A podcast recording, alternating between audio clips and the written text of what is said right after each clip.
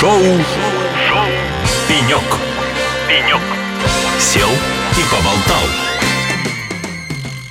В эфире шоу «Пенек», и это Петербургский международный экономический форум, где мы имеем э, невероятную удачу побывать. И сейчас наш «Пенек» вот так уютно устроился на стенде Министерства образования Российской Федерации. И у нас на нашем «Пеньке» удобно, я надеюсь, расположилась уже не впервые наша гость Петрова Ольга Викторовна, заместитель министра науки и высшего образования Российской Федерации. Ольга Викторовна, добрый день. Добрый день. Ольга Викторовна, как начался вообще ваш сегодняшний день? Расскажите, пожалуйста. Ну, сегодняшний день стартовал очень рано, практически э, половина шестого, с забега, который проходит ежегодно в рамках э, Петербургского международного экономического форума. Было, на самом деле, очень много участников, и было очень классно. Такая атмосфера позитива, и э, на самом деле это такое, наверное, особое ощущение, когда ты бежишь по пустым улицам Питера, по Невскому проспекту, когда встает солнышко, и все вот просто вдохновлены на одном порыве, на одной волне. Ну, и это было здорово. Такое эмоционально бодрое утро. Ну, мы вот сейчас прям чувствуем от вас эту энергетику, которая просто бьет ключом. Мы следим за вашей страничкой, и мы знаем, что вы бегаете регулярно. Как вообще вам это удается? Вот я просто не представляю, приехать в город, такая тяжелая программа, насыщенная, и встать в 5.30. Как вам это удается? Что вас мотивирует? Но, к сожалению, не всегда удается. Но я стараюсь выдерживать выходные. И для меня это как бы такой момент, что наступила суббота. И очень расстраиваюсь, когда суббота вдруг находится в каком-нибудь полете, и нет возможности взять кроссовки и выбежать. На самом деле я во время бега очень много переосмысляю разных моментов, и для меня это тот э, час, когда я нахожусь сама с собой и прокручиваю. На самом деле очень много решений вопросов как раз происходило именно во время вот этих пробежек. А в других городах, когда ты бежишь, это вообще уникальная возможность узнать город. И я всегда стараюсь, даже выбираю гостиницу так, чтобы там был какой-нибудь водный объект, потому что, конечно, наверное, вот это вот Нижний, Волга, набережная, вот это вот такая история. И, или в центре, потому что это прекрасно. Ты за час можешь быстренько все узнать, увидеть, заметить. И потом, когда еще просыпающийся город, это тоже такая вот особое ощущение, потому что, конечно, бегать, но лучше рано, хотя, честно говоря, в последнее время даже иногда получается и ближе к середине дня, но там уже чуть сложнее, потому что приходится оббегать людей, кто-то смотрит удивленно, кто-то там говорит, что это такое вообще. Но это такой вот заряд, э, наверное, энергии и факт того, что все идет по плану. Если субботу ты начинаешь вот так, как положено, значит, все нормально. И никакой усталости нету, никаких моментов, как бы таких негативных тоже нет. Но я думаю, что сейчас часть наших радиослушателей точно должны обернуться в веру бегунов и выйти на набережные своего города и принести еще одну классную привычку. Я вас полностью поддерживаю и с вами согласна, это действительно невероятное время наедине с собой. Вы сказали про то, что во время бега вы постоянно что-то думаете, размышляете, и какие-то решения приходят вам вот именно в тот час или полтора-два часа, которые вы находитесь... час, которые вы находитесь наедине с собой в беге. Давайте тогда поговорим о том, ну, немножко к вашей сфере, но в сфере э, образования с точки зрения IT. А какие вызовы сегодня стоят перед отраслью с точки зрения цифровизации? Ну, Вызовов на самом деле несколько. Прежде всего, конечно, это IT как э, продукты, которые во многом нам сейчас нужно импортозамещать. И для этого, естественно, многие наши компании перестроили свои технологические цепочки, технологические процессы, потому что мы понимаем, что что-то стало не так доступно, как было раньше. Второй вызов, который непосредственно, конечно, связан с системой образования, это кадры. Причем кадры тоже, кадры, которые мы должны готовить для отрасли, и мы понимаем, что запрос колоссальный, колоссальные. На самом деле, когда спрашиваешь работодателей, какие вам нужны специалисты, айтишники, конечно, на первом месте, причем разные айтишники. И э, те, которые пишут, и которые просто в IT отрасли применительно там какому-то другое направлению подготовки. Но еще один запрос, который есть, это, конечно, на преподавателей в сфере IT, потому что вот мы... Поним... У меня как раз был сейчас такой вопрос, потому что много, простите, что перебила, много э, внимания уделяется именно подготовке кадров, но те, кто готовит эти кадры, это очень важно. Конечно, потому что мы понимаем, что именно вот те знания, тот фундамент, эта база закладывается теми, кто готовит эти кадры, которые выходят у нас на рынок. И я могу сказать, что здесь хочется сказать большое спасибо работодателям, потому что они пришли на помощь системе образования и, наверное, осознали уже по-настоящему, что только вместе мы можем создать того самого выпускника, который востребован и который нужен работодателю. То есть вузы одни не справятся с этой задачей, потому что нам нужны практики, нам нужны реальные примеры. И на самом деле уже есть э, много университетов, которые, начиная со второго курса, отдают студента на какое-то предприятие работодателю, и уже вот эта вот докрутка компетенции происходит непосредственно на рабочем месте, решается конкретная задача. И здесь, э, во-первых, э, как правило, студент начинает еще больше проникаться вот своей, своим направлением подготовки, более вовлеченным становится, хотя ему становится сложнее учиться. А работодатель в этот момент уже начинает примерять к себе, а может быть, я его оставлю на работе. То есть таким образом происходит еще формирование кадрового резерва, и это взаимовыгодный процесс. И в этом случае еще и педагоги вузов, когда видят, какие задачи нужно будет решать студентам, тоже адаптируют и свои программы и изменяют где-то чуть-чуть корректируют вот эти то, что ну исторически сложилось в преподавании определенного предмета. И, конечно, также хочется отметить и сказать огромное спасибо тем коллегам из индустрии, которые приходят в ВУЗ и начинают преподавать, преподавать короткие спецкурсы, но даже несколько часов такого работодателя в аудитории, они, во-первых, колоссальные реально имеет результат. И очень здорово это и для студентов сразу такая лакмусовая бумажка. Потом и университет тоже понимает, что он не один это делает, а вместе все мы создаем вот того самого уникального выпускника, который просто как горячий пирожок будет расхватан по, там, по окончанию университета. А насколько быстро преподаватели реагируют на происходящие изменения? Как быстро корректируется программа? Как они сами меняются для того, чтобы быть интересными студентам? Ну, потому что в первую очередь, я вспоминаю, я ходила на лекции. Почему? Потому что мне очень нравился преподаватель формат э, донесения. Вот меняются ли сейчас преподаватели? Способны ли они? И как вы работаете над этим? Знаете, они меняются, конечно. И они хотят меняться, но здесь тоже они также хотят учиться. Поэтому наша задача сделать еще и программу повышения квалификации для преподавателей и различные семинары, где просто преподаватели одной и той же дисциплины общаются и обсуждают, а как правильнее, как лучше, потому что иногда нету ресурсов на изменения, вот именно и временных, и куда-то съездить, посмотреть, а, как это сейчас а, вас нужно. И очень здорово, вот сейчас на самом деле очень очень много проектов, которые существуют в системе высшего образования. Это и приоритеты 2030, и передовые инженерные школы. Они как раз все внутри себя имеют вот эту вот, безусловно, цифру изменения и подходов к преподаванию. То есть все идет на вот результат. Единственный момент, который мы должны всегда помнить, говоря про систему образования, это то, что мы не увидим результат сразу. То есть это ну, минимум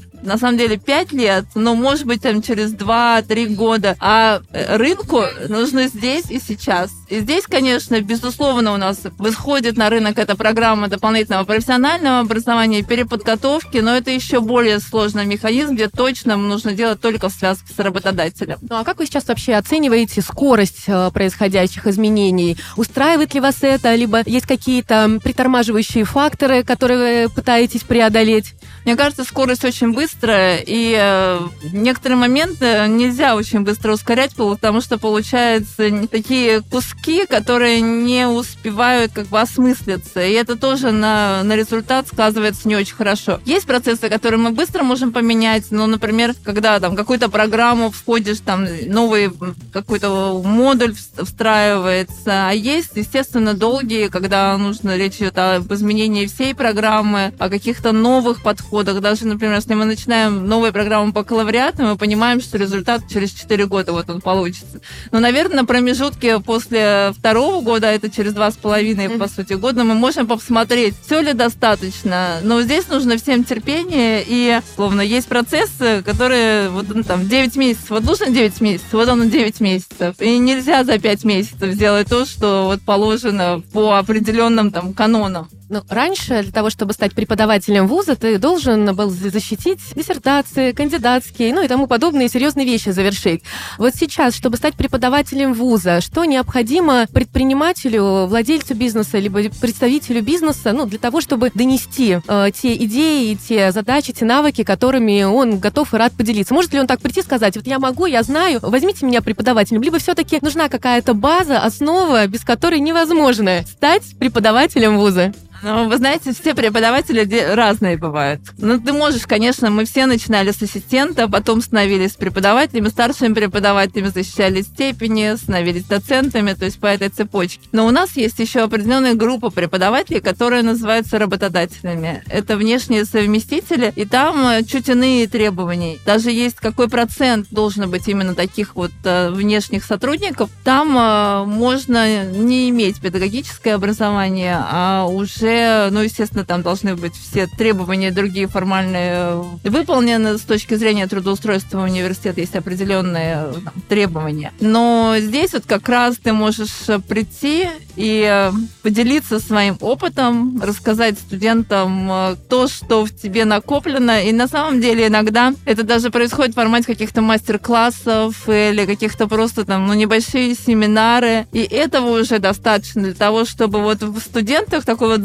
зажечь искорку и показать им, а вот для чего они учатся, вот она та самая цель. Да, но это большая сила того университета и того руководителя программы, кто может это сделать, потому что это как раз и есть вот те изюминки, которые отличают один вуз от другого, одну программу от э, другой программы. Именно на это и идут э, абитуриенты. Это очень ценят родители. Конечно, хочется, чтобы ребенок получил образование и пошел работать, чтобы смог устойчиво, чтобы еще да, устойчиво, устойчиво существовать. Но сейчас, кстати, много идет по профессии, поэтому, потому что уже вот начинают себя примерять, особенно в IT, они все по профессии идут, угу. потому что если им это не нравится, они просто не, не доучиваются до конца. Поэтому это все очень важные такие процессы, которые, конечно, должны быть.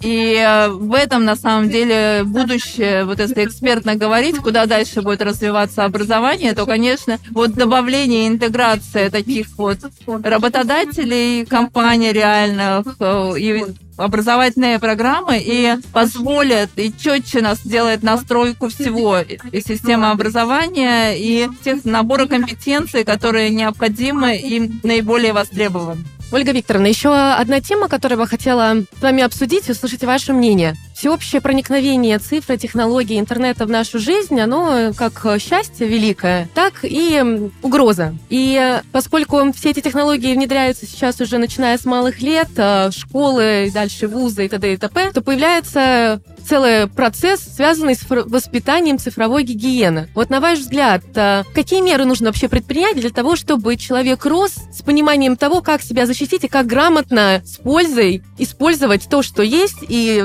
уберечь себя от э, вреда? Знаете, мне кажется, нужно как можно раньше говорить о том, что есть опасности вот это и воспитывать вот эту самую гигиену. Это как мы воспитываем детей, что нужно чистить зубы, и чем раньше мы, наверное, уже до года даем эту зубную щетку, и они понимают, что это вот необходимо, просто это должно быть, и это нормально. Так и здесь, когда мы знаем, что у нас все дети уже очень рано оказываются вот в этом пространстве, и показывать, рассказывать, и, безусловно, не только детям, но и взрослым. И... Потому что мы-то взрослые э, выросли без Конечно. цифровой гигиены. И говорить, что ну не надо нажимать на какие-то ссылочки, показывать, как это может произойти. И, безусловно, во все такие образовательные программы, вот, ну, такие мини-модули, но они должны быть. То есть это, ну, то же самое, как появились банковские карточки, мы тоже сначала все не понимали, а как это и что это. Прошла прям серия курсов по финансовой грамотности, и она продолжает идти, и это уже стало наш нашей такой привычной нормой. И здесь также по безопасности, вот с точки зрения такой информационной гигиены, это должно бы стать нормой. Буквально какие-то нам брошюрки, вот такие, не делай этого, это опасно, это приведет к тому-то. Хотя, ну, конечно, мы понимаем, что очень часто, ну, ладно, меня это не касается, я не буду это слышать. Но это не так. Это на самом деле важный момент. Случится, да, подумаешь да, да. ты.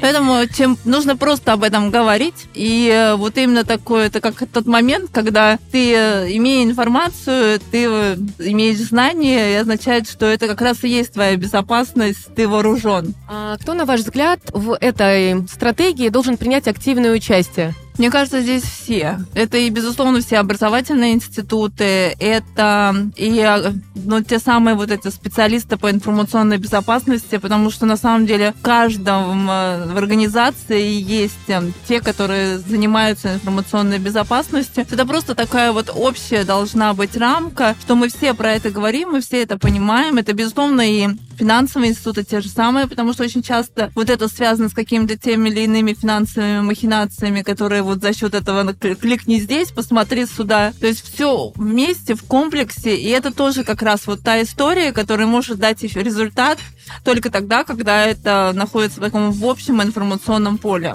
Ольга Викторовна, скажите, а сейчас уже есть какие-то вот мастер-классы для школьников, для студентов, а, которые как раз-таки популяризуют а, тему информационной безопасности? Вот именно на таком, а, ну, назову это бытовом бытовом уровне? Есть уже что-то интегрированное? Есть, есть. Это и э, в Академия просвещения на уровне школы много разработала. То есть это просто в интернете забить сочетание слов, просто серия будет выдана, и в каждом университете тоже есть свои разработки. Где-то лучше, где-то хуже, но это уже каждый выбирает сам себя.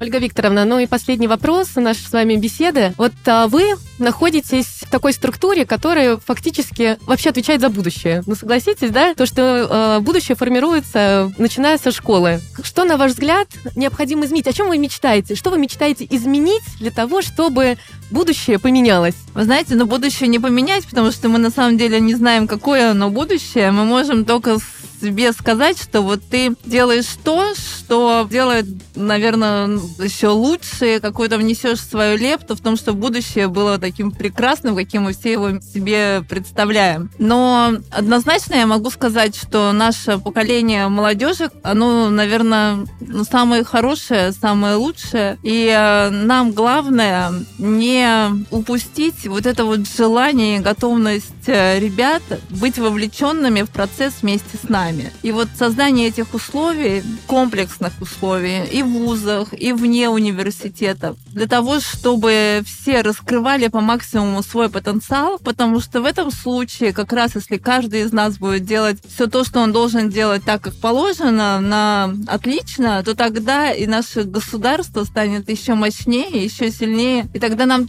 любой технологический суверенитет просто обеспечен, и все будут вот создавать, как бы мы вместе, и мы вместе сможем много больше. Друзья, на нашем мобильном пеньке у нас сегодня располагалась Петрова Ольга Викторовна, заместитель министра науки и высшего образования Российской Федерации. Спасибо вам большое, Ольга Викторовна. Спасибо большое, всем удачи, и пусть у нас все получится. Шоу, Шоу. «Пенек». «Пенек». Сел и поболтал.